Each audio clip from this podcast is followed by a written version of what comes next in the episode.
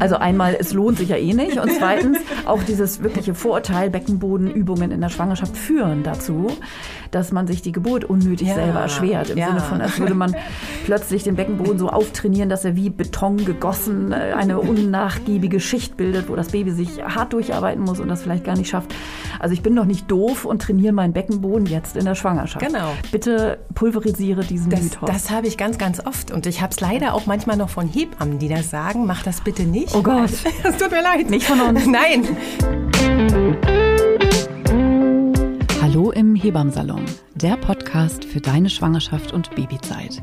Evidence-based und entertaining, Hebammen-Nähkästchen und Tacheles. Leichte Muse und Deep Talk. Und wir sind Sissy Rasche und Karin Dannhauer. Herzlich willkommen im Hebammsalon. Hallo. Heute mal wieder professionell aufgenommen im Studio, also mit keinen Unterbrechungen durch kleine Kinder oder dass das Internet sich aufgehangen hat. Also ich hoffe, ihr habt die letzte Woche trotzdem unsere Folge gut hören können und ähm, unsere Cutterin hat da alles rausgeschnitten, wo wir immer gestoppt haben und dann eine halbe Stunde weitergemacht haben. Ja, das kann man ja jetzt vielleicht echt mal so ein bisschen äh, leaken. Ähm, wir haben den letzten Podcast tatsächlich, ich glaube, mit sieben Anläufen oder so. Ne? Irgendwie hier mal eine Viertelstunde und da mal eine halbe Stunde. Aber äh, uns ist zugetragen worden, man hört es überhaupt nicht. Okay, dann äh, bin ich beruhigt. Aber trotzdem freue ich mich, dass wir heute hier im Studio sitzen und ähm, ein perfektes Mikro haben, äh, gute Akustik und eine tolle Gästin. Wir haben nämlich heute wieder eine ähm, Gastfolge für euch und zwar freue ich mich ganz besonders, ähm, weil ich mit dieser wunderbaren Frau auch ähm, gerade zusammenarbeite oder schon länger beruflich zusammenarbeite, aber jetzt auch aktuell in meiner Schwangerschaft. Und ähm, wir haben heute Lea Köhler zu Besuch. Ähm, sie wird sich gleich selber bei euch vorstellen, aber ich wollte sie erstmal kurz ankündigen.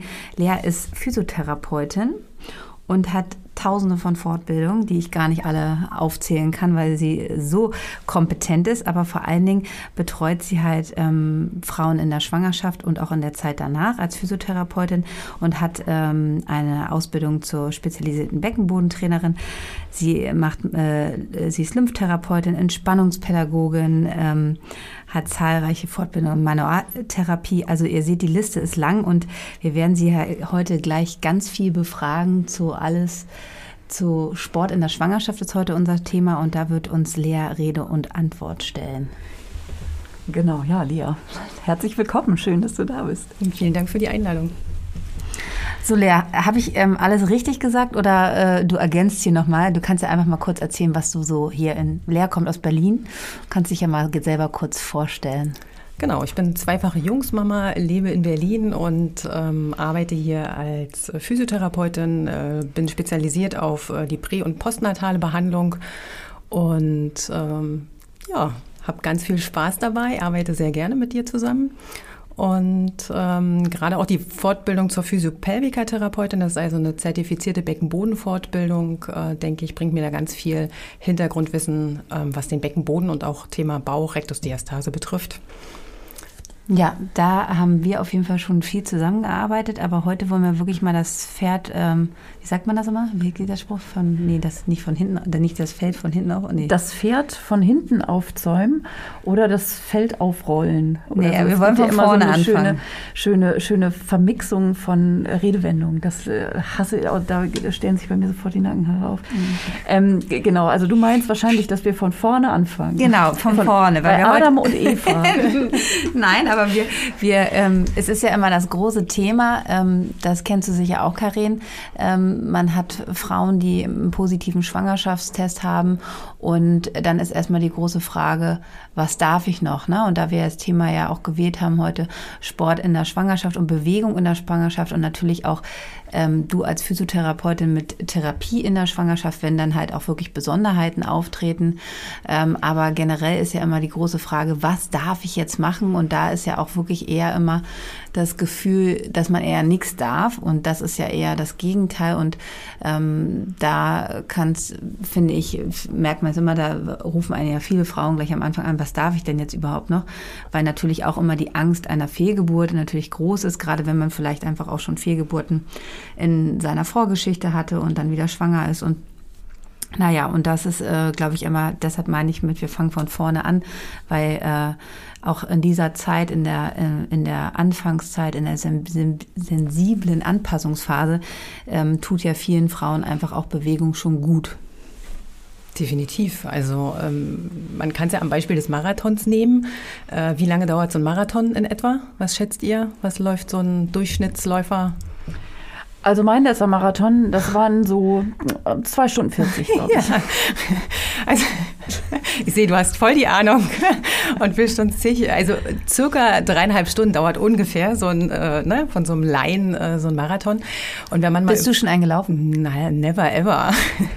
Also wir haben Kinder gekriegt, ich ja, finde das reicht. Nee, ja, und als Becken, nee, also als Beckenbodentherapeutin bin ich kein äh, Freund von Marathon. Oh, das ist gleich schon die wichtigste Info, weil ich glaube, der verbreiteste äh, Sport sozusagen ist ja einfach Joggen. Also gerade ja. im Moment, ne, Corona und alles Mögliche ist zu ja. und so, laufen. Ja. Und das ist auch irgendwie das, was äh, man ja dann irgendwie am naheliegendsten muss man sich nur Schuhe anziehen und so, was viele Menschen einfach machen. Und da ist sozusagen gleich schon dein Fuß in der Tür. Erzähl mal, laufen und schwanger sein oder laufen und Beckenboden. Ja, wenn du, wenn du schon vorher Läufer warst, kannst du auch gerne weiterlaufen, weil dein Körper sich ja mit der Schwangerschaft anpasst. Also das ist ja das Geniale am Körper, dass du einfach ja langsam mit dem Gewicht wächst und deine Rückenmuskulatur baut sich langsam auf und ähm, deine Durchblutung ist vermehrt. Ähm, also der Körper hat es ja perfekt gemacht. Deine Füße werden ja teilweise größer, ja, also auch der Körperschwerpunkt verändert sich. Und ähm, wir Frauen Frauen ärgern uns vielleicht, wenn die Füße größer werden, aber letztendlich hat die Natur das so geil gemacht, dass du dann einfach mehr Auflagefläche hast. Ja? Und ähm, ich würde jetzt nicht anfangen zu joggen, wenn ich schwanger bin. Das würde ich wahrscheinlich nicht machen. Aber wenn du Läufer bist, kannst du durchaus in einem angemessenen Rahmen äh, gerne auch weiter joggen würde jetzt nicht mit einem Marathontraining in der Schwangerschaft anfangen und würde auch danach noch ein bisschen warten. Aber ähm, ansonsten kannst du machen, was dir gut tut. Und ähm, da ist also wirklich das Stichwort Bewegung, Bewegung. Mach, mach, was dir gut tut. Also ich glaube, das ist ja sowieso so ein wichtiger Punkt, ähm, dass der Körper ja klug ist, wie du schon gesagt hast, in seiner Anpassung und aber auch klug Signale zu geben. Also im Sinne von, wenn was zu viel ist, ähm, macht der Körper sich ja üblicherweise auch ähm, bemerkbar. Und die Schwangerschaft ist sicher auch eine Zeit, wo wir gut wieder lernen können, diese Signale sensibel wahrzunehmen und sie aber auch sozusagen auch ernst zu nehmen. Also ne, manchmal das kennen wir ja alle im Alltag, gibt uns der Körper Signale und wir sagen ja, ja, geht jetzt aber nicht und ich muss jetzt aber und so. Ne, dass man einfach da sozusagen so dieses feine, sensible Instrument, den Klang sozusagen, dass man da wieder inniger drauf lauscht und einfach schaut, was will der Körper einem sagen, was ist dann was fühlt sich einfach gut an. Und das, was sich gut anfühlt, oder kann man das so ja, total. sagen, was sich gut anfühlt, wird auch irgendwie gut sein. Genau. An Belastung. Genau, und mit Schmerz möchte dir der Körper ja nur signalisieren, hier ist irgendwas, was nicht passt. Äh, mach mehr Rückentraining oder äh, halte dich eher in der Aufrichtung. Also äh, trag dein erstes Kind vielleicht ein bisschen weniger, ne, wenn du, also auch da muss man ja vielleicht gucken, wenn so der Schulter-Nackenbereich total verspannt ähm, und ich krieg dann Schmerz. Schmerz ist definitiv nichts Schlechtes. Schmerz ist an sich wirklich eine gute Geschichte, um dir zu signalisieren, du musst was ändern.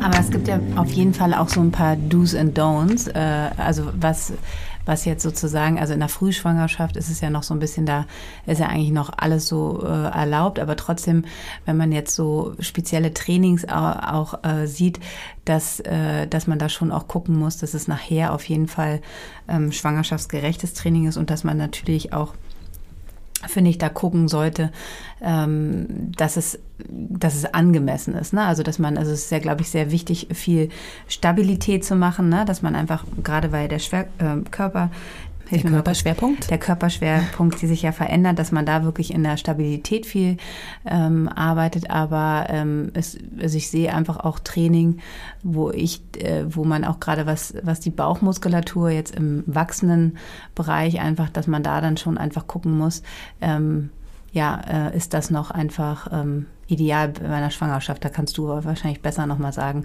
auf was man auch so achten sollte. Genau, es gibt sicherlich günstige Sportarten und ungünstige. Also ne, du kannst sicherlich gut schwimmen gehen, beispielsweise auch gerade wenn du in den letzten Monaten die Ödeme vermehrt werden, ist der, der hydrostatische Druck einfach super, also der Druck des Wassers super, um das, äh, um die Flüssigkeit aus deinen Beinen im Prinzip wieder zurückzuschicken. Also da ist äh, Schwimmen beispielsweise ganz gut. Walken ist äh, eine tolle Geschichte, Nordic Walking, Wandern, ähm, alles, wo du dich im Prinzip nicht großartig verletzen kannst. Ja, also ich würde jetzt in der Schwangerschaft nicht unbedingt klettern gehen, nicht Inline skaten, äh, weil du da ja einfach auch stürzen kannst. Also alles, wo du im Prinzip eine erhöhte Gefahr der Verletzung oder des Sturzes hast. Irgendwelche, ich würde jetzt nicht mit irgendwelchen Kampfsportarten weitermachen. Ähm, muss man einfach dann auch vorsichtig sein. Und was ist jetzt so mit diesem ganzen, also ähm, Training, was jetzt so, also ich habe jetzt eher so gedacht, äh, nicht an an Klettern würde ich sowieso nicht denken. Aber ähm, genau, man hat halt vielleicht auch, viele trainieren ja auch wirklich auch mit einem Trainer oder einer Gruppe und machen halt so Bauchmuskeltraining. Und ich finde, da sieht man schon immer manchmal, dass einfach viel, einfach die gerade Bauchmuskulatur, ab welcher Woche sagst du so ungefähr ist, ich meine, das ist super individuell, auch wieder wie der Bauch halt auch wächst, ne? Aber dass man da halt auch noch vermehrt drauf achten will, wenn man jetzt so viel Krafttraining macht. Prinzipiell würde ich erstmal sagen, such dir gerne in deiner Schwangerschaft jemanden, der Ahnung von, von von Schwangeren hat, ja, der weiß, wie ändert sich deine, deine Konstitution, also wie ändert sich deine Statik, welche Muskeln werden im Prinzip verkürzt, äh, wo hast du äh, eventuell zu viel Tonus, also wo ist zu viel Spannung in der Muskulatur, welche Muskeldisbalancen müssen jetzt im Prinzip ausgeglichen werden. Und dann macht es im Prinzip Sinn, ähm, zu gucken, ähm, dass man jetzt beispielsweise in so einer, wenn du vorher in so einer Crossfit-Box warst, dass du dann nicht unbedingt auf irgendwelche Boxen hochspringst, weil das einfach zu instabil beispielsweise ist. Also du hattest dieses Stabilitätstraining Training schon angesprochen. Das ist ganz entscheidend für Schwangere, dass die wirklich durch die, durch die hormonellen Veränderungen wird ja alles weicher. Ne? Der Körper kann ja nicht nur sagen, hier mach mal den Beckenboden weicher für die Entbindung, sondern ähm, auch die Gelenke im Sprunggelenk, in den Knien, in den Handgelenken auch werden ja, werden ja weicher. Und ähm, insofern ist ein Stabilitätstraining ganz wichtig. Also viel instabile Unterlagen, ne, Zähneputzen im Einbeinstand, eine Standwaage, Training der Rückenmuskulatur. Mhm. Fällt mir jetzt wahnsinnig viel ein. Genau, aber entscheidend ist da, glaube ich, dass der, dass der Trainer Ahnung von Frauen hat, die schwanger sind. Und ich glaube, das ist gleich schon das erste Problem. Ne? Also ich, das kennt ja auch, ja. Ne? dann ist man da, ich sage jetzt mal, in so einer banalen Muckibude oder sowas. Ja. Und dann sind dann so die ganzen jungen, frischen Leute da und so und dann sagen, ja, ne, lass mal hier Bauchmuskeln weg und die, also, ne, das war's dann im Prinzip auch schon. Also das ist wahrscheinlich äh, gar nicht so einfach, aber umso wichtiger, da nochmal so einen Fokus irgendwie ähm, drauf zu setzen, dass man da nochmal gezielt guckt. Mhm. Genau, und das macht jetzt, also Bauchmuskeltraining war bei dir jetzt nochmal das Thema oder die Frage vorhin, macht jetzt halt auch keinen Sinn, großartig Bauchmuskeln in der Schwangerschaft zu trainieren, weil die werden ja eh insuffizient geschaltet, um das Baby zu schützen. Also die werden ja eh dünner und weichen ja auch so ein bisschen auseinander. Also es ist völlig normal, dass diese geraden Bauchmuskeln auseinanderweichen, damit das Baby geschützt wird. Und insofern macht es keinen Sinn, die da großartig zu trainieren. Es macht eher Sinn, hinten den Rücken zu trainieren, damit du dieses wachsende äh, Bauchgewicht vorne im Prinzip mit der guten Rückenmuskulatur ausgleichen kannst. Ja, auch für die Geburt nachher, ne? dass ja. das Baby ins, gut in, in, in, in den Geburtskanal hineinrutschen kann. Da sind ja zu straffe Bauchdecken auch tatsächlich ein Hinderungsgrund. Ne? Mhm. Ne? Also so die Idee, ähm, also ich glaube, so dieses, diese sich verändernde Körperlichkeit, das ist ja für alle Frauen auch eine Herausforderung. Also im Sinne von, ne, man weiß so, also allein diese ganzen Zehner-Schritte auf der Waage, so, ne, also Gewicht ist für viele Frauen ja einfach ein Thema. Und dann guckt man so an sich runter und nichts ist mehr wie vorher und so. Und das wird ja dann durchaus auch begleitet, bei der einen Frau mehr, bei der anderen weniger, mit so skeptischen Gedanken, so, boah, und ne, das, was ich schön fand an meinem Körper, äh, hoffentlich finde ich das auch weiterhin und und immer noch schön und man blickt einfach einer großen Veränderung entgegen. Und da ist es dann so diese typischen Frauenprobleme, Bauch, Beine, Po. Ich ja. meine, so, danach werden ganze Kurse benannt, ja. dass man da irgendwie vielleicht so schon den Impuls hat, in der Schwangerschaft da drauf zu achten, um ja nicht zu sehr aus dem Leim zu gehen. Das sind jetzt nicht meine Worte. Genau. So, aber das ist ja schon auch in vielen Köpfen auch immer noch verankert. Genau, und so ein, so ein Schwangerschaftskurs sollte dann eher äh, Schulter, Nacken, Rücken, äh, Fußgymnastik heißen. Klingt aber scheiße. Klingt noch blöder, als ich gehe zum Bauch, Beine, Po-Kurs.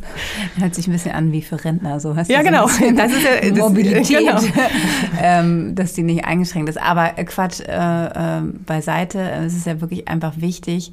Ähm, bei mir kann ich nur persönlich gerade sagen, in der vierten Schwangerschaft hat also ich bin sehr, sehr fit in meine dritte Schwangerschaft gestartet, ähm, weil ich da einfach vorher sehr intensiv trainiert hatte und bin einfach mit einer ganz anderen, ähm, ja, mit einem ganz anderen Körpergefühl da reingegangen und ähm, durch äh, die Corona-Zeit, alle Kinder zu Hause, ähm, hatte ich, konnte ich gar nicht mehr mein, mein Training so machen, weil einfach keine Zeit da war weil, ja, wie gesagt, die Kinder zu Hause betreut werden mussten und Schule und so da viel das, also wo andere dann ihre Sportlust entdeckt haben, wurde meine, ähm, äh, war einfach kein äh, Thema mehr und das war so ein bisschen schwierig ähm, und dann bin ich schwanger geworden und habe einfach gemerkt, wie, ähm, wie schwach auch mein Körper war. Und deshalb waren für mich so die, dadurch, dass ich so starke Übelkeit hatte, die ersten Monate auch total schwierig, da reinzukommen.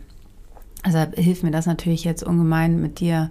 Meine, wir trainieren zwar auch nur einmal die Woche und ich mache dann noch einmal die Woche was anderes, aber es ist halt, ich merke, dass es mir halt ähm, wirklich gut tut und ich das brauche. Also mhm. vor allen Dingen auch die, äh, die, Rück die Stärkung der Rücken. Und ich habe ja auch sehr lange jetzt einfach noch Geburtshilfe gemacht. Mhm. Also ohne ähm, dieses Training ähm, würde ich das überhaupt gar nicht ähm, schaffen. Ich meine, ich bewege mich sehr viel in meinem Alltag. Also es scheitert nicht an zu wenig Schritten, die ich, ähm, äh, die ich mache jeden Tag. Aber ich habe schon wirklich den Unterschied gemerkt, ähm, wenn man wirklich äh, fit in so eine Schwangerschaft reingeht als wenn man, so wie ich das jetzt bei diesem Mal, das hat, da, dadurch war ich dann in den ersten drei Monaten gar nicht so in der Lage, so viel zu machen, weil ich körperlich so schwach war. Ja. Ne? Und ich glaube, das könnt ihr wahrscheinlich auch bestätigen, dass schon so die, die Grundvoraussetzung, also mit der zweiten oder dritten Schwangerschaft hast du wahrscheinlich auch mehr Rücken- und Schulternackenbeschwerden und, und mehr Schwangerschaftsprobleme, sage ich mal, ne? dass du da vielleicht eher nochmal eine Problematik mit der Symphyse oder mit dem ISG oder mit der Hüfte oder wie auch immer hast,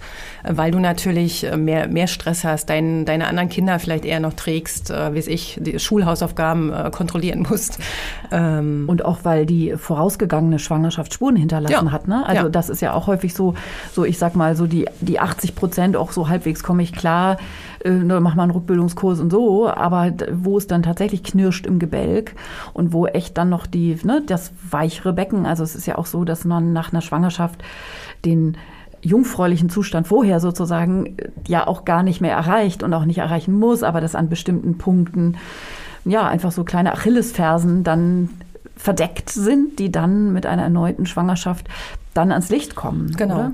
Und gerade als, als Beckenbodentherapeuten muss ich sagen, äh, bleib da dran. Also äh, krieg dich wirklich nach der ersten Schwangerschaft wieder fit. Und da, leider ist es oft nicht nur ein Rückbildungskurs, der hilft, mhm. sondern du musst am Ball bleiben.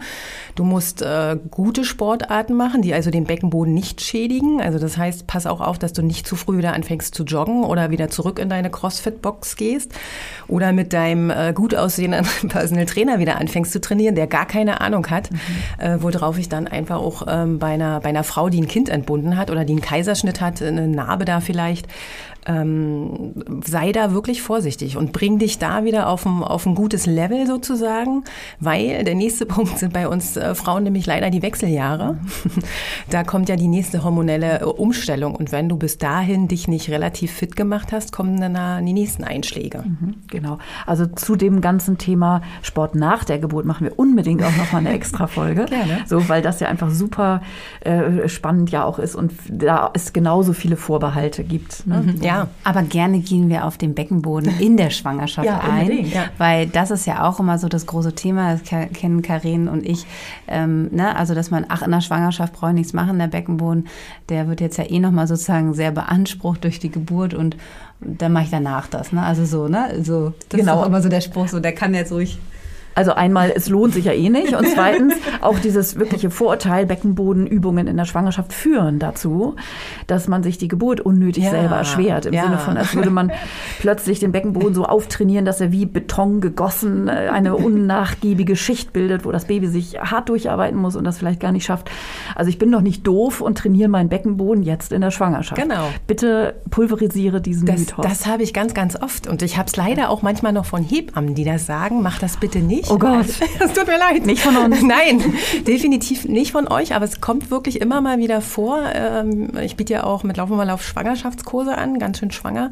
Ähm, und da sagen die, kommen die Frauen wirklich an und sagen, aber kein Beckenbodentraining, ja, mhm. weil, weil dann kommt das Baby nicht raus. Mhm. Totaler Quatsch. Also trainier deinen Beckenboden, weil es Studien gibt. Ähm, es gibt eine Studie, die sagt, die Eröffnungsphase ist dann kürzer und es gibt eine andere Studie, die sagt, die ähm, sag nochmal aus äh, die letzte Phase. Geburts, die, die Geburtsphase. Die, wir nennen sie lieber Geburtsphase, weil das Wort Austreibungsphase Austreibung klingt fies, ja. also die Geburtsphase. Die Geburtsphase geht dann schneller, ja. Und ich meine, wenn man jede Frau, die schon mal eine Entbindung hinter sich hat, wünscht sich, glaube ich, äh, gerne eine, eine schnelle äh, Geburtsphase, ja. Also auch ein, als Beckenbodentherapeutin, der Beckenboden äh, wird ja in der Geburtsphase auch äh, ein bisschen gedient. Ich will jetzt keine Zahlen nennen für die, die vielleicht noch kein Baby bekommen haben, aber aber, ähm, und, und Doch, wenn die schnell, echt, wollt ihr es wirklich wissen, 10, 10 Zentimeter teilweise. 10 Zentimeter Wir reden ja hier Klartext. Ja, klar, ja. da muss ein Baby durchpassen. Ja, Kann man sich auch eh gar nicht vorstellen. Wie passt ja, aber nimm dir mal bitte ein Lineal und halt 10 Zentimeter. Ja, also so ein Beckenboden schiebt sich 10 Zentimeter mit raus. Mhm. Und insofern ist natürlich eine, eine schnelle Geburtsphase äh, das sollte schon der Grund sein, mit, mit Sport anzufangen in der Schwangerschaft. Wenn du bis dahin noch keinen Sport gemacht hast, fang dann gerne entspannt an. Mhm. Leider ist es immer noch so, dass drei von vier Frauen den Sport beenden, wenn sie wissen, jetzt sind sie schwanger, weil sie sich schonen müssen. Mhm. Ja, und ich glaube, da ist auch nochmal die Angst ja bei vielen auch da. Voll, also das können wir vielleicht echt nochmal festhalten. Ne? Dieses, man geht in die Schwangerschaft hinein, testet positiv und ist gleich so, oh, ich könnte es verlieren und jetzt lege ich mich mal lieber aufs Sofa, um mein Baby zu beschützen, dass das eben wirklich Quatsch ist. Ja. Also es ist wirklich ein ganz klares Vorurteil. Es ähm, erhöht nicht die Fehlgeburtquote, die Fehlgeburtenquote, wenn ihr Sport macht in der frühen Schwangerschaft und natürlich sensibel auf euren Körper hört. Ne, das ist einfach wirklich ein ganz wichtiger, wichtiger Punkt. Genau. Aber da kann ich jetzt mal aus eigener Erfahrung sprechen. Also meine Söhne sind jetzt 14 und 10 und in der zweiten Schwangerschaft hatte ich eine Blutung mhm. und habe mich danach selbst behandelt wie so ein rohes Ei. Ne? Also Klar. Ähm, also das sind sicher auch, also nur wenn man eine Blutung hat und wenn man vorzeitige Wehen hat, das sind natürlich auch besondere ja. Situationen. Niemand von uns würde jetzt, das ist deshalb gut, dass du das nochmal sagst, äh, empfehlen, wenn eine Frau eine Blutung hat in der frühen Schwangerschaft, die da nicht hingehört, ähm, dass die dann mal eben ne, auf ihre Laufstrecke mhm. abmarschiert. Das ist total klar. Also, mhm. dass es natürlich Indikationen gibt, die auch ähm, körperliche Ruhe erfordern, das ist ganz klar. Aber erstmal so dieses Gefühl, ich bin schwanger und jetzt muss ich mich von vornherein wie ein rohes Ei, das ist ja immer eine schöne Beschreibung, äh, behandeln, das ist eben totaler Quatsch. Ja. Und ich fand das eben ganz schön, was du über den Beckenboden gesagt hast, unter der Geburt, weil es ist ja lebendige Muskulatur, die ganz viel tut bei einer Geburt, die ganz viel machen muss. Und ich finde ja auch so sozusagen diese neurologische Innervierung des Beckenbodens so wichtig. Ne? Mhm. Also dieses aktive bei der Geburt den Beckenboden einsetzen sozusagen, mhm. dass der überhaupt lebendig das tun kann, was er tun soll, erfordert ja eben auch eine gute Ansteuerung. Also dass ich ein gutes Gefühl habe für meinen Beckenboden und überhaupt nur weiß, wie ich den loslassen kann was ja über den anderen Pol dessen, dass ich weiß, wie ich den anspanne, also wie ich mit meinem Beckenboden arbeite und wie ich mir den bewusst mache, weil das ja eine Muskelgruppe ist, die üblicherweise, ich sage jetzt mal so, so vor sich hin funktioniert im Körper, ähm, deren wir uns wenig bewusst sind sonst. Also ne, wir genau. haben, haben Beckenboden und das wissen wir so im Groben und gehen auch aufs Klo und da macht er da irgendwas. Aber dass wir jetzt aktiv unseren Beckenboden benutzen, das taucht ja oft erst zu Beginn der Schwangerschaft in unserem Frauenleben irgendwie auf, ah ja, da gibt es da irgendwie so einen Beckenboden und der ist jetzt irgendwie wichtig. Genau, und meistens ja dann auch wirklich erst mit dem ersten Nieser, wo dann vielleicht auch mal so ein, so ein Tröpfchen oder auch mehr in die Hose geht, ne? weil auch dann vorher machst du dir ja sonst auch keine Sorgen über den Beckenboden. Ne? Also es gibt ja auch. Der Beckenboden wird ja sozusagen eigentlich erst Thema zum ersten Mal ein Geburtsvorbereitungskurs mhm. oder so, wenn du schwanger bist, äh, dann vorher ist ja auch gar kein Thema, was eigentlich auch total schade ist, dass es nicht einfach schon in der Aufklärung sozusagen in der Schule das Thema Beckenboden einfach, weil es ist ja ein Thema für Frauen und Männer und es ist einfach, weil der Muskel nicht sichtbar ist, aber so wichtig ist für unseren Körper, weil er ja so viel hält und so viel trägt, aber er ist halt nicht von außen sichtbar und deshalb ist er, glaube ich, einfach auch immer noch so ein bisschen ja, so stief, wird er so stiefmütterlich ähm, ähm, ja, behandelt. Ne? Also ja. das ist ja schon, und auch danach, also dann ist es kurz Thema im Wochenbett und ähm, wollen wir jetzt heute ja gar nicht so drauf angehen, aber auch in der Schwangerschaft, ne? es gibt so viele Schwangerschaftsbeschwerden, die einfach auch ähm, Probleme machen, weil der Beckenboden schlecht ist. Genau. Oder? Ja, naja, alles, also. was im Prinzip mit dem Beckenring zusammenhängt. Mhm. Also der Beckenboden arbeitet ja zusammen mit mehreren anderen Muskeln, ähm, also auch mit der tiefen Rückenmuskulatur, mit dem Zwerchfell, ja, mhm. ähm, mit, der, mit der Bauchmuskulatur. Und ähm, sobald ja durch die Lageveränderung des Beckens, ne, du hast also ein Plus-Bauchgewicht, was dich ja im Prinzip nach vorne zieht, ähm, das Gewicht, was im Prinzip von oben dann noch drauf drückt, ähm, durch das Baby und die wachsenden Organe. Und ähm, insofern musst du dann natürlich, äh, hat es eine Auswirkung auch auf die Symphyse vorne, auf, auf das ISG, sodass da natürlich dann auch Probleme entstehen können. Und da musst du was tun. Bewegung, Bewegung.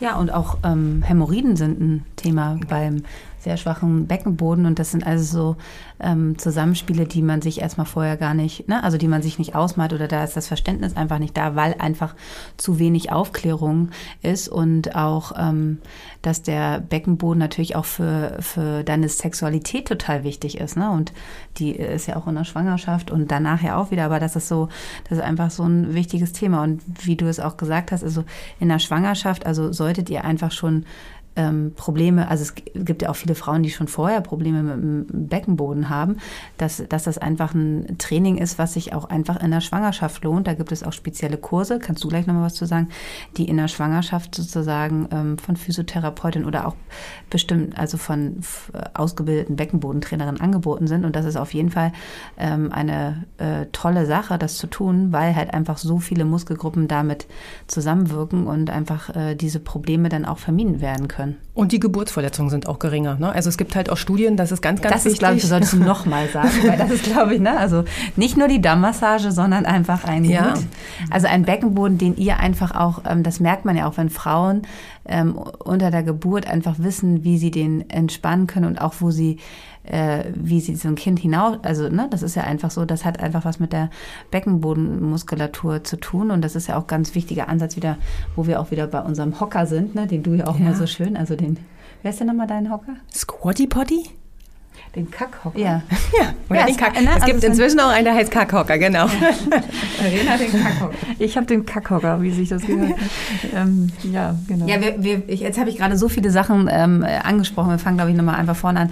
Genau, Be Beckenbodentraining in der Schwangerschaft. Erzähl uns nochmal ein bisschen was darüber.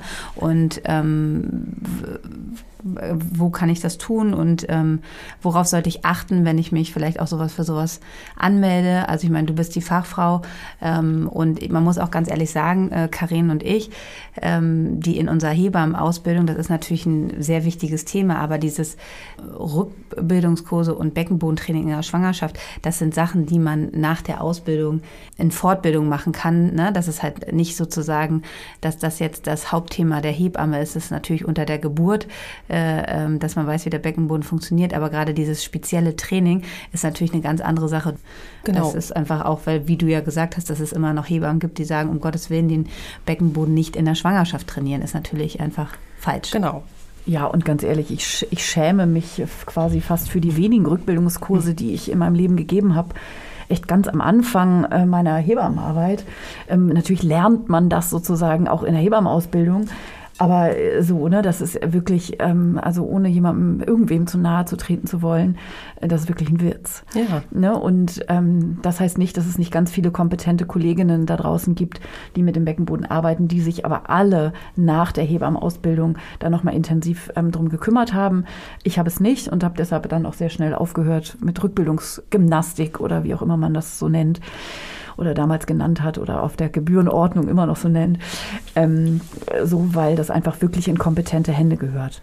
Genau, und da kann ich halt nur empfehlen, dass du dir halt wirklich dann auch einen, einen spezialisierten Beckenbodentherapeuten einfach auch suchst oder jemand, der wirklich auch eine Weiterbildung, auch ein Physiotherapeut, der sich nochmal in Richtung Beckenboden weitergebildet hat, weil der dann einfach auch ähm, sich mit den Krankheiten im Prinzip auskennt, die durch Beckenbodenprobleme auch entstehen können. Ja, also frag gerne, guck, guck einfach bei dir in der Nähe. Es gibt Präventionskurse, die also teilweise auch Krankenkassen zertifiziert sind. Also ich biete beispielsweise auch so eine Kurse an. Das sind zehn Einheiten einer Stunde und dann lernst du im Prinzip die einzelnen Schichten des Beckenbodens. Ähm, es ist im Prinzip auch so ein bisschen Verhaltenstherapie mit dabei. Also man lernt im Prinzip, dass auch jede Aufrichtung ja schon eine Beckenbodenentlastung ist. Also Beckenboden hat eben auch noch ganz viel mit Tipps und Tricks zu tun.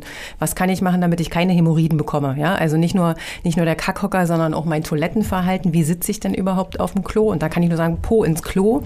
Also wenn ihr, wenn ihr Stuhlgang habt, äh, dann setzt euch wirklich so aufs Klo, dass er euch wirklich so ein bisschen rund macht und äh, den, den Po wirklich ins, ins Klo reinhängt, äh, die Füße auf einem Hocker habt und dann könnt ihr also wirklich auch entspannt den Stuhl loslassen. Und da kann ich auch gleich nochmal den Tipp geben, bitte nicht unbedingt pressen und schon gar nicht, indem ihr noch oben euren Kehlkopf dicht macht und also euch wirklich oh, da hinsetzt und irgendwie großartig losdrückt, sondern versucht wirklich loszulassen, euch zu entspannen und äh, so minimal kurz mal den Stuhl anschieben, also so ganz leicht drücken gerne auch mit ah, so, wenn keiner weiter zuhört.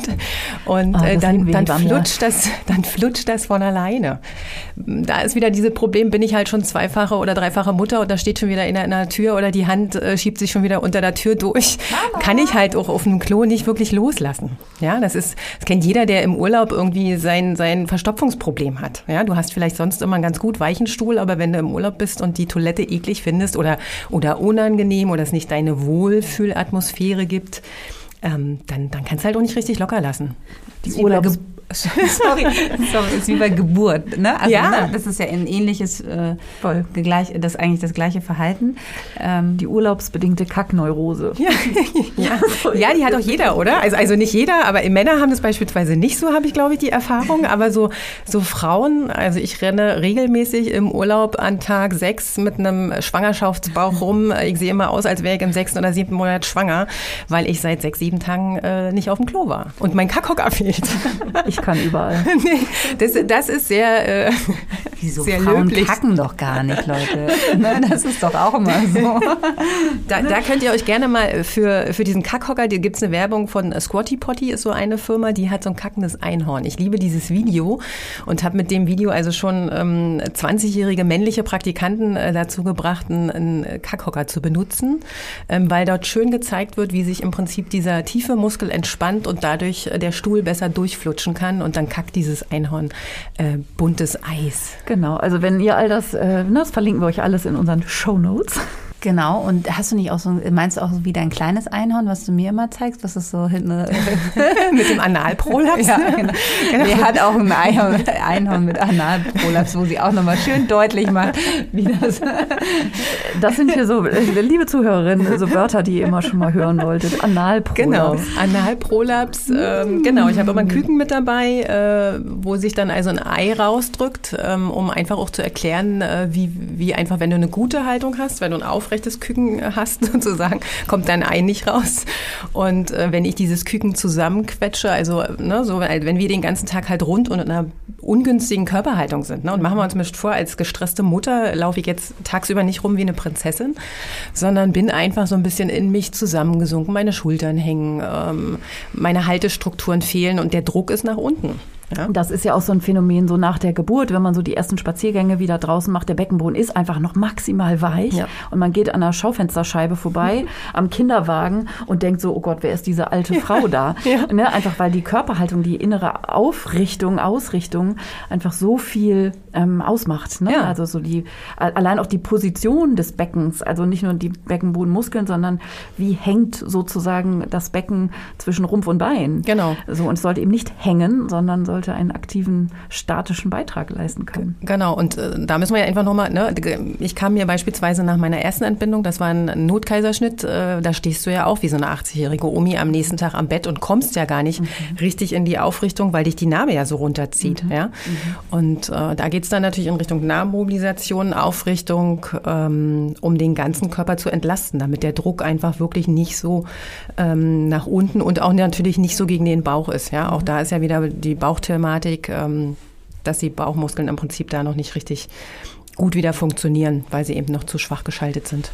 Also eigentlich Fazit hier raus, ähm, was ich jetzt so, ähm, wenn ich euch beiden jetzt hier gerade auch so zuhöre oder uns zuhöre, ist halt einfach ganz viel die Haltung Ne? Ja. Also die Haltung ist wirklich das A und O auch in der Schwangerschaft und diese, ähm, ich glaube auch, dass diese, diese einfachen Übungen, man denkt, oh, das sieht ja gar nicht nach Übung aus, ne? wo man immer, äh, ne, wenn du zu mir nach Hause kommst und wir Übungen machen und dann, dann einer reinkommt denkt, oh, also das ist jetzt ja wirklich nicht so, aber diese Stabilitätsübungen, ne, die wirklich, ähm, und ich habe auch so ein ganz tolles Kissen von Lea, wo ich ja Zähne putzen ähm, muss drauf mit einem Bein. Also das ist, ähm, das können wir euch auch verlinken, dieses Kissen, wo ich mich dann mit einem Bein drauf äh, stelle und das andere halt in der Luft und dann meine Zähne putze, um da meine Haltung einfach ähm, zu, ähm, zu stabilisieren. Und das ist einfach eine Übung, wo man denkt so, ja, ach, das, das macht ja gar nichts, aber es macht so viel aus. Und es ist wirklich also diese kleine Übung, dass man gar nicht unbedingt immer so viel, wo man denkt, man muss jetzt viel Gewicht nehmen, sondern man kann einfach ganz toll mit seinem Körper arbeiten in der Schwangerschaft, ähm, wo man einfach diese Stabilitätsübung macht. Das finde ich, glaube ich, auch nochmal wichtig so zu sagen, weil, ne, das ist ja immer so, deshalb, wenn wir jetzt sagen, so in Crossfit-Boxen, da ist ja immer alles sehr intens und Gewicht und so weiter, genau. so dass man diese kleinen Übungen, wo man wirklich auch denkt, auch Beckenbodentraining, wer von euch das noch nie richtig, also noch nie wirklich gemacht hat, Beckenbodentraining eine halbe Stunde, du bist wirklich kaputt. Ne? Also das, das ist, man denkt halt so, Gott, ey, ich habe jetzt hier nur rumgelegen und geatmet und angespannt, aber man merkt einfach, ähm, wie, wie, diese, wie diese Muskelgruppen miteinander arbeiten und wie anstrengend das ist. Ne? Auch für den Kopf, finde ja. ich. Ne? Ja. Also das ist total, also man ist so, so dieses wirklich fokussierte, konzentrierte, auf so ganz feine Nuancen hinzuspüren überhaupt, das ist ja schon so ungewohnt. Und so man ist, man hat so das Gefühl, so, oh, ich bin ja gar nicht durchgegangen geschwitzt und super sweat, so wie ja, genau. so ein Workout irgendwie so, so unbefriedigend vielleicht an der Stelle. Aber dass man, wie du sagst, eben, dass sie vollkommen kaputt ist von diesem, boah, das war jetzt echt komplex. Also da wird einfach auch klar, was das Gehirn da so beleistet und beiträgt. Ne? Genau. Und wenn du halt wirklich auch in der Schwangerschaft schon den, den Beckenboden beispielsweise trainiert hast, also dann bist du halt auch wirklich viel, viel zentrierter ja auch bei dir. Ne? Also äh, du kannst dann auch bei, bei späteren äh, Sportarten ja viel, viel besser, viel, viel besser arbeiten. Also ich kenne es jetzt beispielsweise aus dem Pilates, die ja immer ihr, ihr Powerhouse anspannen. Aber wenn dir deine Pilates-Trainerin vorher nie erzählt hat, was das Powerhouse ist und wie du das anspannst, ähm, dann kann da auch jede Pilates-Übung äh, teilweise auch schädlich sein, weil wenn man da mit langen Beinen irgendwie in der Luft hängt und aber vorher nicht seinen tiefen Bauchmuskel aktiviert, kann da einfach auch wirklich viel, ich sag mal, nach hinten losgehen oder nach unten. Schwangeren-Yoga, das ist ja auch sozusagen was ganz äh, Verbreitetes und was ganz Beliebtes auch, aus guten Gründen. Magst du dazu noch irgendwas sagen, zu gutem oder weniger gutem oder ob du das empfiehlst oder nicht empfiehlst? Oder? Ja, wenn dir, wenn dir Yoga gefällt und wenn du eine gute Trainerin hast, die also wirklich eben auch auf diese verändernden Hebelverhältnisse eingeht und die guckt, dass du da jetzt nicht die ganze Zeit irgendwie im Vierfüßlerstand bist beispielsweise. Ne? Also du hast ja eh schon ein großes Bauchgewicht und jetzt hängst du noch im Vierfüßlerstand die ganze Zeit. Ähm, dann kann Schwangerschafts-Yoga auch gut sein. Genau. Also ich denke, da findet auch jeder so ein bisschen seine Nische. Es gibt Schwangerschafts-Yoga, es gibt Outdoor-Fitnessgruppen, wo du an der frischen Luft trainierst, damit du gleich äh, deinem Immunsystem was Gutes tust.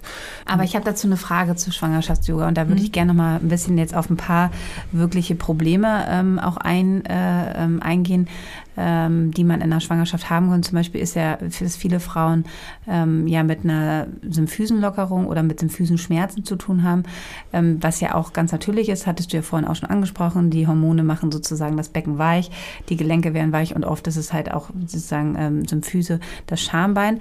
Und da muss man natürlich wirklich auch im Sport gucken und vor allen Dingen auch in der Lagerung, wie man schläft, ne? Mhm. Ähm, weil ähm, eine zu starke Dehnung jetzt, denke ich mal, bei einer Symphysen Lockerung ähm, oder bei Symphysenschmerzen ist natürlich auch ganz wichtig und wie das auch mit dem Iliosakralgelenk zusammenhängt. Vielleicht kannst du da noch mal ein bisschen äh, unseren Hörerinnen ähm, noch mal was zu erklären, weil das finde ich schon ist so ein Thema, da muss man sich auch mit auskennen als Trainerin, wenn man eine Frau sozusagen ähm, betreut oder auch in einer Gruppe, das, äh, wie, auf was man da achten sollte oder worauf ihr achten sollte. Da kann Lea nämlich, nämlich noch mal gut was zu ähm, sagen. Ja, also letztendlich solltet ihr auf euren Körper hören. Und wenn ihr mitkriegt, dass euch der große Ausfallschritt im Krieger 1, 2 oder 3, mhm. kenne mich da nicht ganz aus, wenn, wenn, wenn euch das wehtut, dann, dann macht die Bewegung nicht und gebt also da einfach auch euer, eurer Trainerin das Feedback, dass die Position euch gerade nicht gut tut oder ihr dann einfach eine andere Fußstellung benutzt oder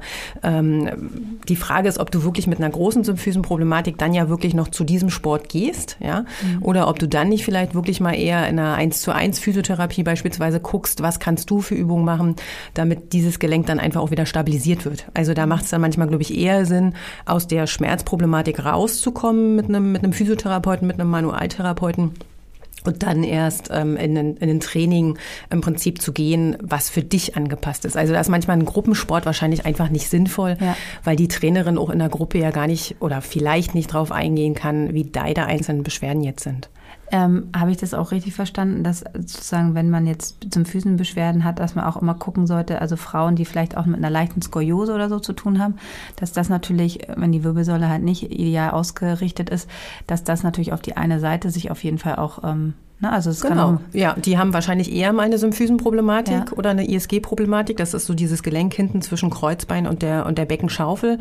Ähm, oder auch dieser schwache, dieser zu schwache Beckenboden macht eher mal eine, eine ISG-Problematik, weil einfach die Statik ja verändert ist. Ne? Mhm. Und durch diese Skoliose, durch diese schiefe Wirbelsäule ist natürlich mehr Druck auf einer Seite oder das Becken ist auch insgesamt vielleicht ja schon verschoben. Die Frauen werden aber häufig sicherlich auch schon vorher irgendein Problem gehabt haben. Mhm. Also das wird jetzt nicht ähm, aber ganz ganz spontan kommen. Aber hier seht ihr einfach, ne? Also wenn, wenn jetzt so zum Beispiel, wenn ihr mit einem schlechten Beckenboden, auch gerade in Folgeschwangerschaften, ne? Der Beckenboden wurde dann nach ähm, eurer ersten Schwangerschaft nicht wieder richtig in Form gebracht, dass ihr dann, wenn ihr eine erneute Schwangerschaft habt, diese, diese Problematik natürlich mehr auftreten kann, weil einfach eine Symphysenbeschwerden halt einfach auch mit einem schwachen Beckenboden zusammenhängen. Und wenn man diese Dinge sozusagen trainiert, ne, dann hat man natürlich auch ähm, weniger Beschwerden. Genau, und da auch wieder Haltung, nochmal Haltung, Haltung, Haltung, ja, Aufrichtung, Haltung. Ähm, bis ich, mach dir an dein Handy so einen Gong, da gibt es ja inzwischen auch schon aus dem Achtsamkeitsbereich oder so irgendwelche Gongs oder Apps, die dann einmal in einer Stunde klingeln oder irgendeinen so netten Ton machen, sodass du, wenn du dann diesen Ton hörst, beispielsweise kurz in die Aufrichtung kommst. Mhm. Oder häng dir ein Post-it über dein, äh, über dein Waschbecken, wo du dir ständig deine Hände wäscht oder ähm, über dein, an deinen Rechner oder äh, programmier dir da irgendeine App, die aufploppt und dass du dann weißt, jetzt muss ich mich aufrichten aufrichten, um deinem Körper was Gutes zu tun. Wenn du eine krasse Skoliose hast, wirst du das zwischendurch eh immer mal machen, damit du nicht in irgendwelche Schmerzsymptome im Prinzip reinkommst. Und ich finde dieses Aufrichten auch wirklich nochmal gut in fachlicher Begleitung. Ne? Also ich mache das ja gerne im Wochenbett zum Beispiel, wenn ich dann so immer so als Beispiel, ne, dass ich zu einer Frau sage, stell dich mal vor den Spiegel und mach mal die Augen zu mhm, und stell dich ja. mal hin, wie du denkst, wie du gerade stehst. so und dann macht sie die Augen auf und so und dann legt man einfach nur, weiß ich nicht, die Hand aufs Kreuzbein und die Hand aufs Brustbein und die Hand zwischen die Schulterblätter als jetzt therapeutische Person und man merkt so, oh, okay, also das, was man selber innerlich für aufgeregt aufgerichtet empfindet, ist manchmal gar nicht richtig aufgerichtet. Nee. Oder viele Frauen wissen auch gar nicht, wie ihr Becken steht, sozusagen, wie man aufrecht ist, sondern gehen entweder ins Hohlkreuz oder umgekehrt. Also, ne, wie ist ein aufgerichtetes Becken? So, das ist oft so ein totaler Aha-Effekt, dass man sagt, ah, okay. Und das körperlich zu verankern, also deshalb mit diesem Gong immer wieder sozusagen, ne, so sich zu erinnern, ein erstmal vielleicht ungewohnt, also man lebt ja in diesem Körper schon seit 20, 30, 40 Jahren und der hat ja sozusagen seine innere, seine innere Map von Aufrichtung gespeichert. Und das ist manchmal gar nicht so aufgerichtet, wie man vielleicht denkt. Genau. Und die Rezeptoren ändern natürlich, ne? Also auch diese Rezeptoren, die im Prinzip merken, schwanger, schwanger, schwanger, Bauch wächst, Bauch wächst, ne? Der passt sich ja an der Körper, der ist ja für Anpassung im Prinzip gemacht. Und dann, dann ist nämlich auch, wenn das Baby dann raus ist, brauchen die Rezeptoren eben auch erst wieder einen Augenblick, um wieder in die normale Position im Prinzip zurückzukommen. Ja, und da hängt es nämlich bei vielen Frauen, dass die noch typisch dieses nach vorne gekippte Becken im Prinzip haben und in diesem Hohlkreuz stehen oder mit durchgedrückten Knien oder mehr die Innenkante oder Außenkante vom Fuß belasten, weil sie das noch so aus der Schwangerschaft gewöhnt sind, sich das abgespeichert hat und die Rezeptoren einfach einen Augenblick länger brauchen, um zu schnallen, hey, du bist jetzt wieder, Baby ist raus, du kannst jetzt wieder äh, in die normale äh, Aufrichtung kommen, in, die, in eine gute Haltung. Aufrichtung ist ja hier auch total wichtig, dass das Baby richtig im Betten liegt. Ne? Ja. Also auch auf, in Anbetracht auf die Geburt. Also es ist eine, eine Haltung für Einstellungsanomalien. Also ich sage, ne, Einstellungsanomalien bedeutet, dass das Kind nicht optimal sozusagen zum Becken liegt und dass viele ja durch dieses auch so nach hinten, ne, dass das Kind außerhalb des Becken liegt. Das ist ja auch gerade jetzt immer wichtig, ähm, das, das spreche ich auch immer an, ähm, durch diese Tiefen, ähm, wenn man jetzt so eine Couch hat, die sehr tief ist, mhm. sitzen sitzen ja immer alle so nach hinten geneigt und das Kind ist dann außerhalb des Beckens. Ich bin gerade vom Mikro ein bisschen weggegangen, weil ich das äh, hier instinktiv nachmache, aber ihr könnt es ja gar nicht sehen. Aber dass ihr sozusagen, wenn ihr auf dem Sofa sitzt, ähm, wenn ihr so ein tiefes ähm, so wie es eigentlich gemütlich ist, dass man sich so nach hinten fleht. Dieses ist, Flezen, genau. Ist halt eigentlich in der Schwangerschaft nicht optimal, weil euer Kind dann immer außerhalb des Beckens liegt, dass ihr euch lieber auf die Seite schön rund macht oder dass ihr euch ein Kissen noch hinten reinlegt, dass ihr nicht so nach hinten äh, gezogen ist. Das sind einfach so einfache Sachen, die, äh, worauf man ähm, achten sollte. Und ich habe jetzt noch eine Frage, bevor du zu den ganzen Sachen noch was sagst. Ja. Ähm, mir hilft es ja immer ganz gut, einfach auch, äh, wenn ich lange laufe, ähm, auch und der Bauch jetzt, also jetzt in der, ich bin jetzt glaube ich so, weiß gar nicht, was ich für eine Woche bin, aber irgendwie so irgendwas zwischen 33 und 34. Ähm, und ähm, mir hilft das einfach, wenn ich mit den Kindern jetzt draußen bin, wenn ich auf dem Fußballplatz bin, einfach auch einen Bauchgurt äh, zur Unterstützung ähm, zu tragen, der einfach so ein bisschen, man kennt es ja, es stehen ja gerade auch viele Frauen immer so mit ihren Händen und mhm. halten ihren Bauch. Und ähm, im Sitzen ist es natürlich total unbequem, aber gerade wenn man steht, finde ich, hilft mir das auch immer noch mal in meiner Haltung. Da würde ich natürlich auch gerne nochmal dein. Was zum Bauchgurt, genau. Einmal nochmal einen, einen Schritt, ja, zurück. Schritt zurück. Ich habe zu viel geredet. Der Schritt zurück ist im Prinzip ja, dass, dass äh, so eine Gebärmutter beispielsweise ja eigentlich nur faustgroß ist. Ne? Und die Natur hat es eigentlich so geil gemacht, das Baby wird ja, oder die Gebärmutter wächst ja dann im Prinzip fast zur Millionengröße ran. Sodass also eigentlich bei einer, bei einer guten Haltung ist es so, dass diese, ich sage jetzt mal wirklich, diese Melone liegt sowohl vorne auf dem Schambein auf, als auch hinten super auf dem, auf dem Kreuzbein, sodass es eigentlich durch knöcherne Punkte gut unterstützt unterstützt ist. Also die Belastung ist gar nicht so krass auf dem Beckenboden, sondern eigentlich ist es gut abgestützt und dieses zusätzliche Gewicht verankert oder verhakt dieses ähm, Becken sozusagen, diese ähm, Knochen sozusagen gut miteinander, wie so eine gute Brücke im Prinzip. Und wenn du dann aber fläzt oder diese ungünstige Haltung hast oder dich auf dem Sofa auch so rechts auf der Lehne abstützt oder so, dann kommt das, was du gesagt hast, dass das Baby im Prinzip nicht mehr gut liegt auf diesen knöchernen Punkten und dann hast du halt diesen Druck nach unten. Genau. Insofern bin ich auch kein Fan vom Flezen und von diesen äh, tiefen Sofas mit dieser breiten Sitzfläche, sondern such dir da wirklich eine gute, zu Hause eben auch wirklich eine gute Sitzmöglichkeit, einen, einen guten Stuhl. Vielleicht einfach, man holt sich ja dann manchmal zum Stillen auch ein, äh, ne, gibt ja diese Stillstühle oder so. Ähm, Oder einfach liegen, also dann ja. konsequent liegen. Aber ich glaube, so dieses zwischen den, also in den Seilen hängen sozusagen, genau. wo der Körper äh, nicht das eine und nicht das andere sozusagen hat, um sich zu sortieren. Also falls ihr nicht sozusagen auf dem Biedermeier-Stuhl sitzen wollt, um euren Netflix-Abend zu, so, ne, legt ihr euch einfach dann richtig aufs Sofa oder auf den Boden. Also auch auf dem Boden liegen. Ich finde ja auch den Fußboden ist immer so eine unterschätzte, unterschätzter Ort. Also auch in der Schwangerschaft mal zu knien und sich irgendwie mit ja. den Ellbogen nach vorne vorne. Zu, also ne, da hat man aber einfach zumindest irgendwie so Halt und versinkt nicht so haltlos in irgendwelchen Kissen. Ja, gerne. Seitlage ist super. Und dann habe ich dir, was wolltest du nur, weil du wolltest äh, den, den, der Bauchgut, genau. Jetzt, jetzt wir wieder. Der Spicker wurde mir gereicht. Ähm, genau, Bauchgut kann eine super Unterstützung sein. Ja, also äh, guck da, dass der dir gut tut, dass der. Manchmal gibt es ja auch die Symphysengurte, wenn du eine ganz schlimme äh, Symphysenproblematik hast oder schon eine Symphysensprengung, dann macht es einfach auch Sinn, sich nochmal einen Gurt zu holen, der, der das Becken im Prinzip stabilisiert das kannst du dir gut von deinem Orthopäden äh, verschreiben lassen, sodass dann also das angepasst wird an, an deine Konstitution. Und ähm, so, ein, so ein Bauchgurt, so eine, so eine Entlastung des Bauches kann im Prinzip ja wirklich durch ein, äh, durch ein Gurt stattfinden oder aber eben auch durch Kinesiotape. Haben wir bei dir jetzt beispielsweise ausprobiert, war nicht so dein Fall. Da muss einfach jeder gucken, was man, es gibt halt so Klebetechniken, um, um den Bauch so ein bisschen im Prinzip hochzuziehen. Also es hat mir, es tut mir immer gut. Ich vertrage einfach dieses Tape nicht. Also mhm. es ist wirklich, ähm, ich habe das, das ist meine Haut. Genau, wenn es dann juckt oder brennt, runter damit. Genau. Na, das ist, ja. und, aber es ist natürlich, ich liebe das, äh, wenn du mir das tapest und ähm, auch nachher zum Schluss um den Bauchnabel herum finde ich das immer richtig gut. Aber ähm, ich reagiere leider mhm. so empfindlich ähm, auf dieses Material. Ne? Das ist das natürlich jeder von seiner Haut ähm, unterschiedlich. Also das ist natürlich auch immer noch eine super ähm, Option. Ich finde halt auch dann noch ganz wichtig, zusätzlich zum Bauchgurt, ich kann ja auch mal meinen, den ich gerade benutze, den finde ich sehr gut. Das ist jetzt kein medizinischer, aber trotzdem einfach ein, ein sehr ähm, sehr guter. Und ansonsten kannst du das wirklich, wie Lea das auch gesagt hat, dir verschreiben lassen und dann anpassen im äh, Medizinfachhandel. Dann kriegst du das auch von deiner Krankenkasse bezahlt. Und ich finde halt auch wirklich gut, dass man immer guckt, dass man gut gelagert ist. Und da habe ich wirklich jetzt gerade mein, also zum er also jetzt, man entdeckt ja in jeder Schwangerschaft was Neues. Und ich habe gerade ähm, ein ganz tolles ähm, Stillkissen. Ähm, das habe ich sogar für, für 24 Stunden mit zu meiner Mutter genommen, weil ich es einfach so gewöhnt bin, darauf ähm, zu schlafen und ähm, auch gerade da einfach eine gute ähm, auch auf dem Sofa nehme ich das halt, dass ich, wir haben natürlich auch ein tiefes Sofa und dass ich das halt dann nehme, wenn ich, ich liege selten leider gerade auf dem Sofa, aber wenn ich da mal liege, dann mit meinem schönen Kissen. Und das wurde halt auch von ähm, Physiotherapeuten und Chiropraktikern entwickelt, weil man das halt so von der Stärke so gut einstellen kann. Also es hat halt diese Funktion, dass es so schieben und dann kannst du es genau anpassen. Mhm. Das kann ich euch auch nochmal ähm, gerne verlinken.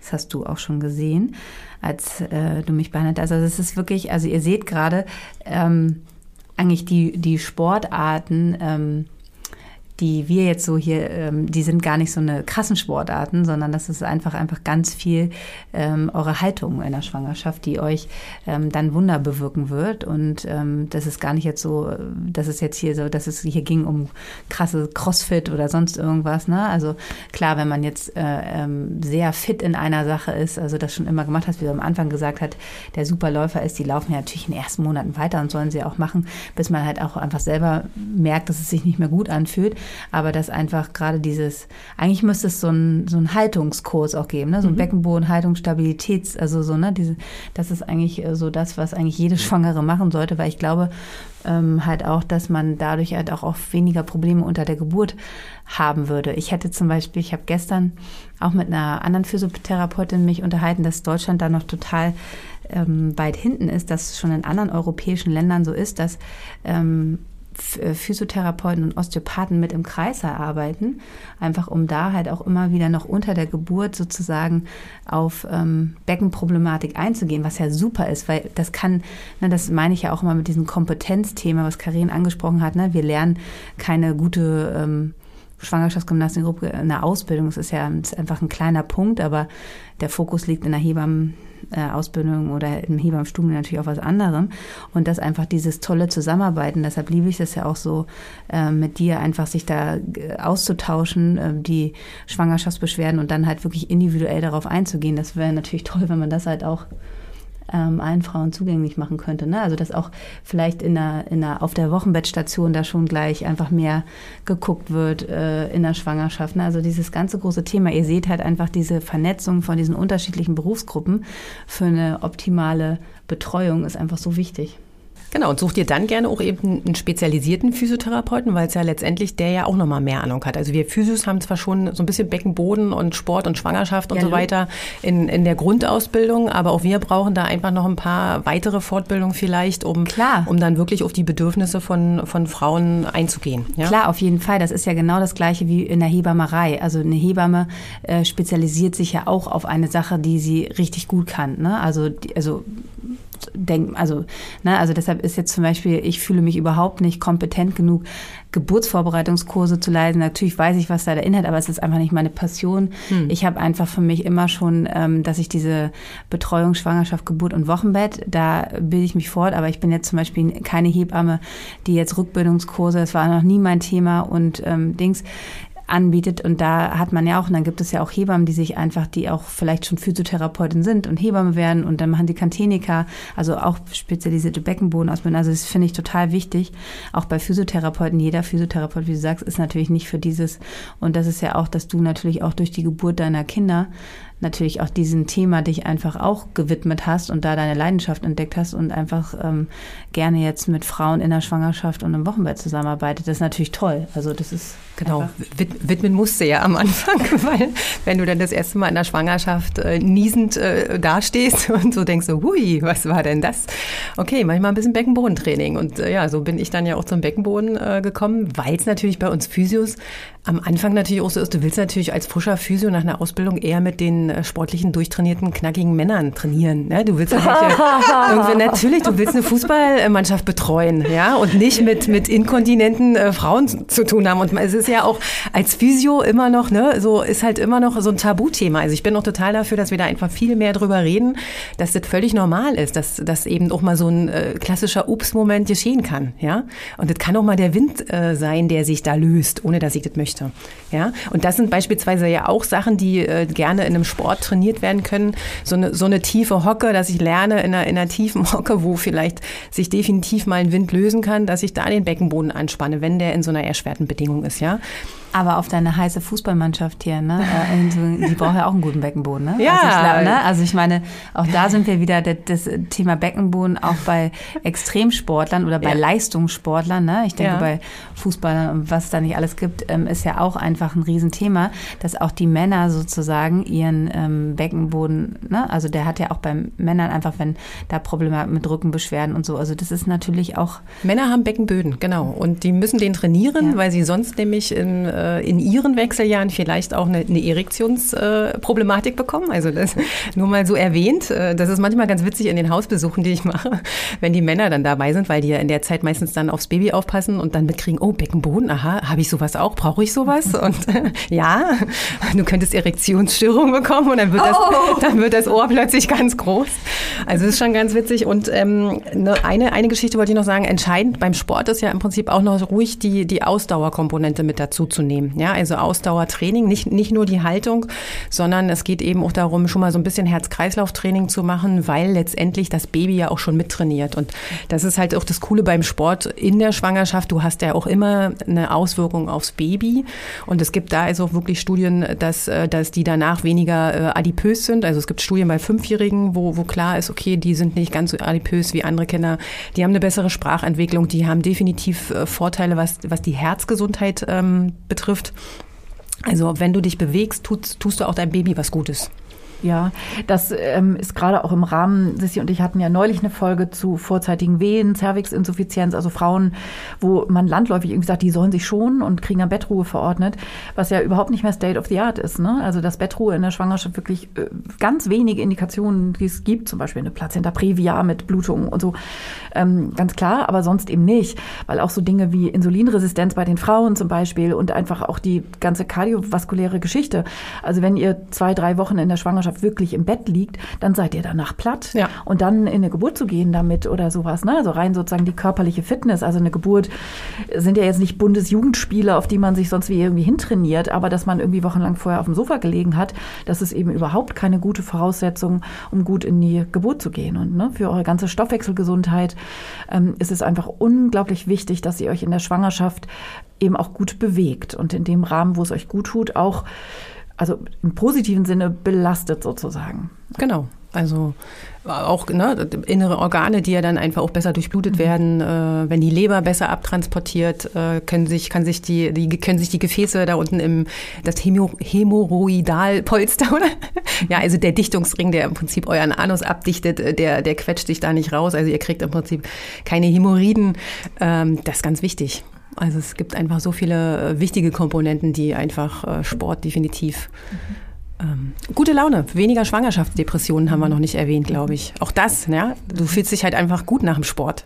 Geselligkeit mit Frauen, du bist, isst nicht nur deine Zimtsterne mit deinen Ladies, sondern ja, hast einfach auch eine, eine, gute, eine gute Zeit und lernst vielleicht auch, das finde ich immer ganz wichtig, bei den Kursen, jetzt, jetzt bin ich hier gerade im Flow, ähm, du lernst andere Frauen kennen. Und gerade ich, ich sehe es hier halt in Berlin, ähm, hier wohnen viele Frauen, die ihre Familie nicht in Berlin haben. Und ähm, du brauchst einfach später, um ein Kind großzuziehen, wirklich ja ein Dorf. Also du musst einfach gucken, dass du, ähm, wie ich, ein Babysitter oder über die Kita-Kontakte und so weiter. Und ich sehe es in meinen Kursen, in den ganz schön Schwangerkursen, sehe es einfach, dass sich da wirklich schon Freundschaften entwickeln, die dann einfach beieinander bleiben und später im Prinzip auch auf die Babys aufpassen, sodass du dann wieder Zeit mit deinem Partner verbringen kannst und die Ehe rettest. Wenn ihr Lea jetzt sehen würdet, sie hat auch, ich kann es euch, also ich habe sie noch nie mit schlechter Laune äh, gesehen. Die ist ähm, ähm, mega fit. Also ich bin immer, ich bin immer hoch motiviert und ich hätte jetzt auch gleich Lust. Du kriegst auch Lust auf Sport, also frische Luft, ne?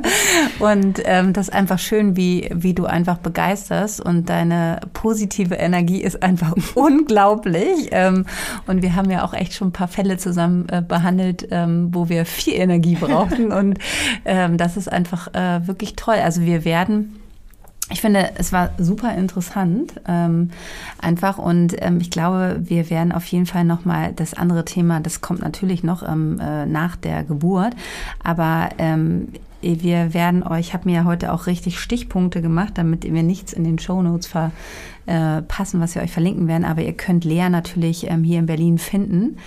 Ähm, Lea, du darfst nicht so viele Termine annehmen, weil sonst hast du keine Zeit mehr für mich. Aber äh, Lea hat ganz tolle Kurse. Ähm, sie hat einen Instagram-Kanal, wo sie auch viele Videos teilt. Ich habe auch in meinen Highlights ein, zwei Videos mit ihr.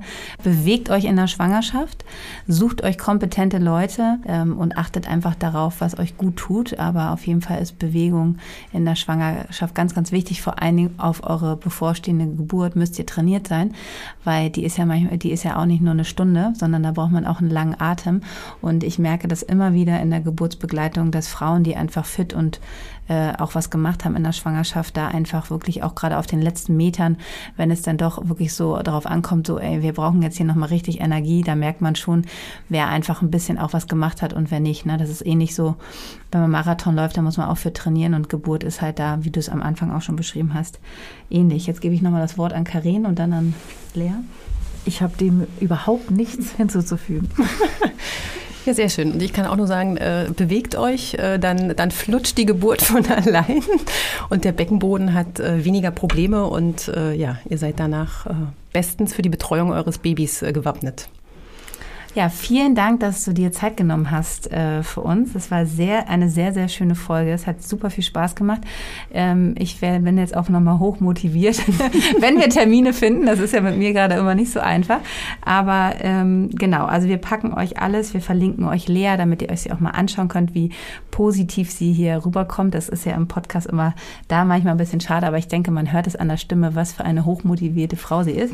Und wünschen euch jetzt noch eine sportliche restliche Woche und sehen uns nächste Woche natürlich wieder im Hebammsalon mit Karin und bis bald. Tschüss. Tschüss.